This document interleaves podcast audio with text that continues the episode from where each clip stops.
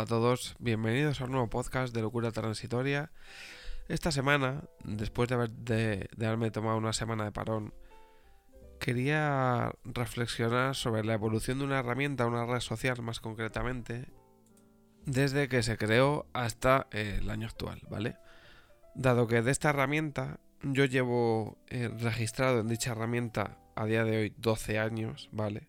Me registré un año y pico después de que el creador la publicase. Y he visto cómo esta red social, más concretamente estamos hablando de Twitter, ha pasado de funcionar de una forma y entenderse de una forma a ir completamente, en, bajo mi punto de vista, en otro camino, ¿no? en otra dirección. Cuando esta red social, ¿vale? Se creó en 2006. En 2006 eh, se publicó y eh, estaba, no estaba en español, ¿vale? Se publicó, si mal no he leído en Wikipedia, creo que fue en mayo de 2006 aproximadamente. O no, julio, la versión definitiva 15 de julio de 2006, ¿vale? Y en 2007 yo ya em, empecé a escuchar a, hablar de ella, ¿no? sobre todo a un amigo, que luego fue a la par el que me metió aquí de que había una red social nueva, que, eh, que era de escribir pocas líneas, como microbloggings, ¿no? Y tú escribías la gente que te seguía pues podía ver lo que ponías, ¿no? Por aquel entonces era muy limitada, porque era una versión inicial de la plataforma, eh, se podía hacer muy poquito, y era tan limitada que eh, para esos años, ¿vale? Las redes sociales o los servicios que salían todos iban con invitación, o gran parte de ellos. Como por ejemplo fue Twitter, como estoy comentando, fue Twenty, ¿vale? Twenty, creo que además Twenty siempre ha sido una herramienta que ha ido con invitación. Eh, Gmail, cuando salió también necesitabas una invitación para entrar. Y yo en estas redes sociales tuve la oportunidad de tener conocidos que tenían invitaciones o que ya estaban dentro de la red social para que me invitasen, ¿vale? Antes de que fueran públicas. Entonces yo entré en, en Twitter en mayo de 2008. Entré por un amigo que me invitó porque cuando tienes a un conocido dentro de la red social, generalmente se le facilitan una serie de invitaciones para que las reparta a conocidos. Entonces, ya estás estableciendo en las redes sociales que así es como funcionaba Twenty, que la persona que invitaba eh, a otra tenía que ser un conocido, ¿no? Para que existiese ya una relación entre ellos eh, en la red social. Era como que la red social ya establecía una serie de puntos en común entre personas, ya que la invitación tenía que llegar de alguien conocido. Aunque luego, bueno, en muchos de estos casos no era así, porque era simplemente gente. Yo recuerdo en Gmail que había gente que pedía invitaciones, porque Gmail cuando te registrabas te daba 50 invitaciones y luego tú se las mandabas a quien querías. O te creabas una cuenta secundaria o lo que fuera. Pero bueno, la idea principal era esa. Cuando yo entré en Twitter, estaba en inglés, no estaba en español, ¿vale? En español llegaría un año más tarde, en 2009. Y no se podían hacer la mayoría de cosas que se hacen ahora. O sea, no podías enviar imágenes en los tweets, eh, solo podías escribir 140 caracteres, luego se amplió a 220, una hora 240, algo así. Eh, ahora mismo, por ejemplo, te dejan poner enlaces, tampoco se podía. Estaba muy limitado, era texto, básicamente texto puro y duro. Y eh, digamos que la gente que eh, habitábamos esta red social era pues microblogging entre amigos. Porque no te encontrabas cuentas de periódicos, no te encontrabas cuentas de, no había famosillos como hay ahora, de estos que no existían los verificados tampoco, no había nadie verificado. O sea, tú te puedes encontrar a cualquier persona que a lo mejor destacara en internet y no tenía más que, o sea, más que otro. O sea, sí, podría tener más seguidores, obviamente, porque ya tenía una audiencia, pero, o sea, como era por invitación, tampoco había gente que destacase en el ámbito. O sea, éramos gente normal, que teníamos poquitos seguidores y que estábamos allí pues porque eh, habíamos visto la red social, alguien conocido que ya estaba usando nos había invitado y simplemente pues de Pascuas a Ramos, a Ramos escribíamos lo que fuera. O sea, no era como ahora, que ahora alguien entra todos los días a Twitter, lee todos los días los tweets, escribe probablemente todos los días varios tweets.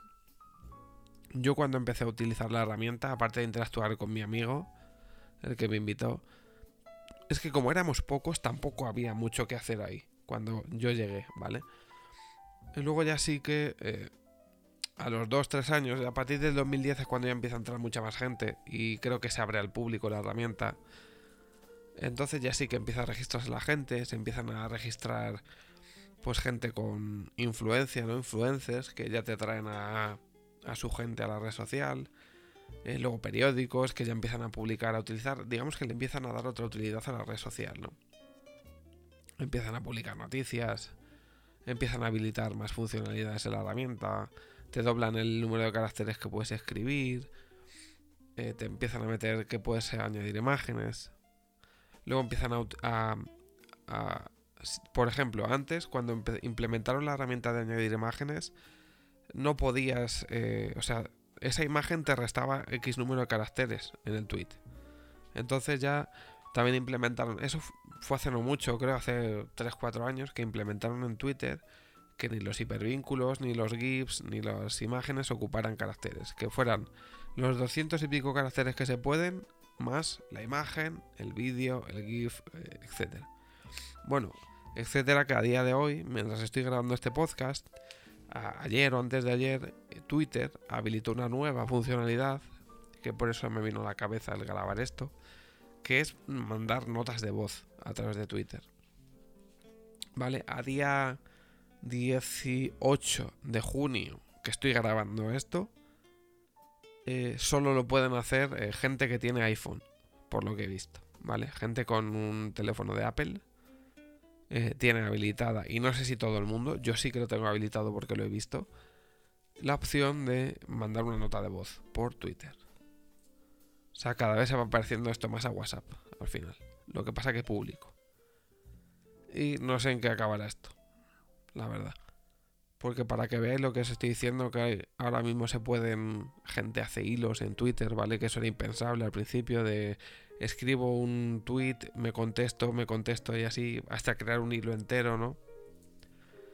Eh, unos años en los que se implementó también la herramienta de Periscope, que era una herramienta que con Twitter se podían hacer directos. O sea, tú podías emitir vídeo en directo en Twitter.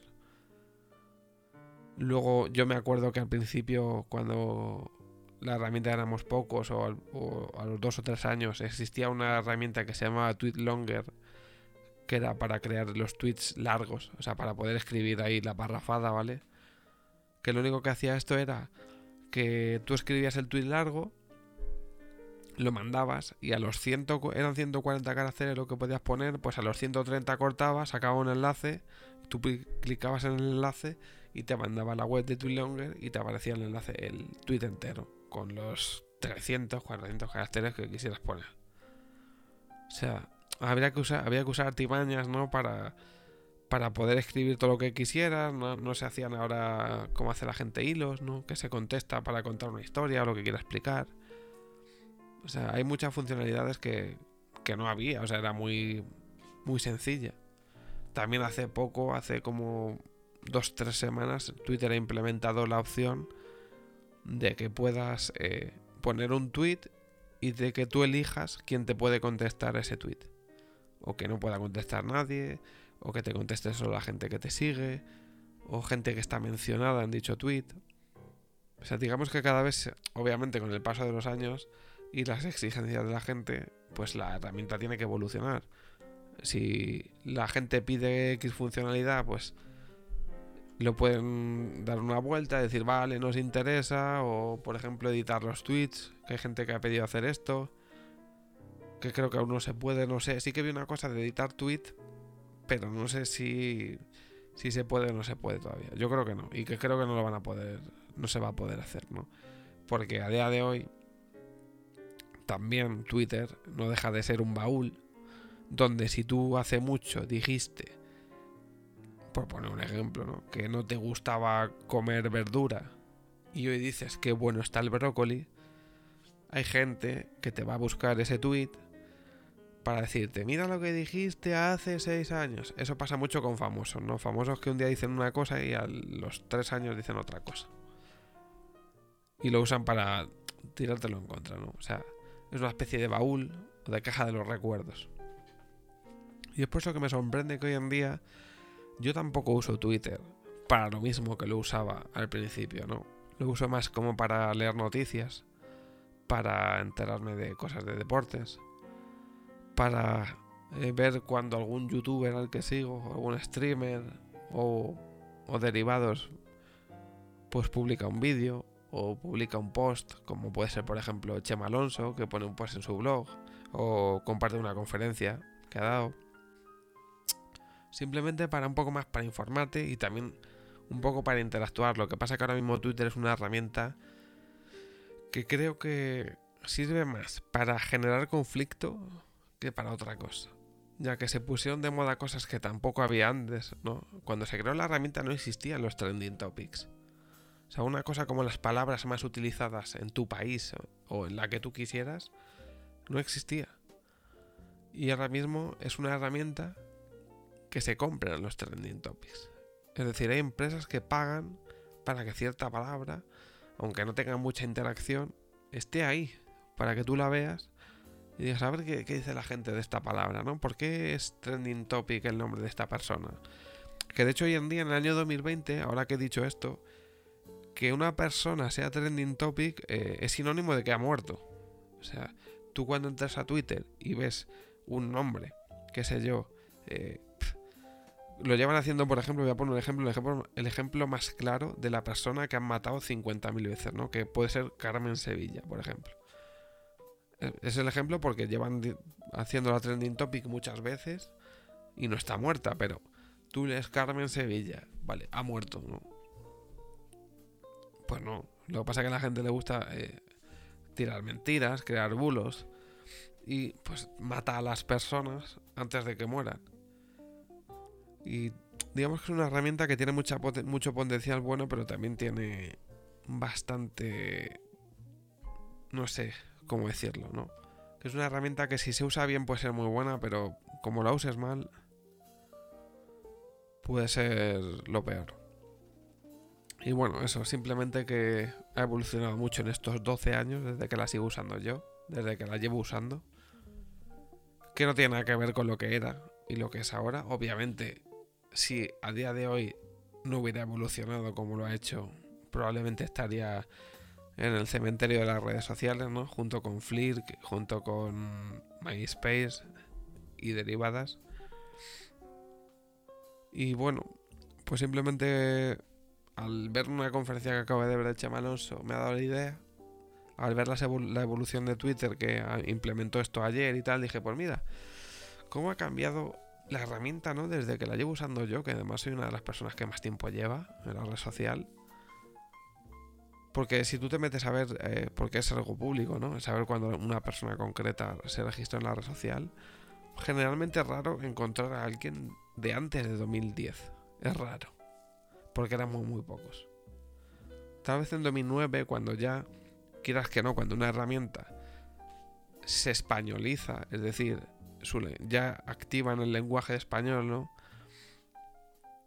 Llega más gente. Pues cuando una herramienta está en inglés, pues hay gente que es reacia ¿no? a esa herramienta. Y que también hoy en día, digamos que el tener internet en los móviles, en casa, es mucho más común que hace 12 años. O sea, porque hace 12 años sí había internet en las casas y tal igual, pero bueno, o sea, no se manejan los teléfonos que se manejan hoy en día, los dispositivos, o sea, las tablets, eh, los portátiles, o sea, había tecnología, obviamente, pero no creo que no había tanta accesibilidad como hay hoy en día. Porque quieras que no son 12 años. Y creo que nada más por hoy, que ya voy a llegar a los 15 minutejos. Editaré esto y lo subiré ya el próximo sábado, que me tomé la semana pasada de vacaciones. Así que nos vemos la próxima semana en un nuevo podcast. Espero que vaya todo bien, que ya entramos este lunes en la nueva normalidad. Tenemos, tengamos cabeza, por favor, que esto todavía no ha acabado, que están habiendo rebrotes y que hay que tener mucha cabeza y mucho sentido común.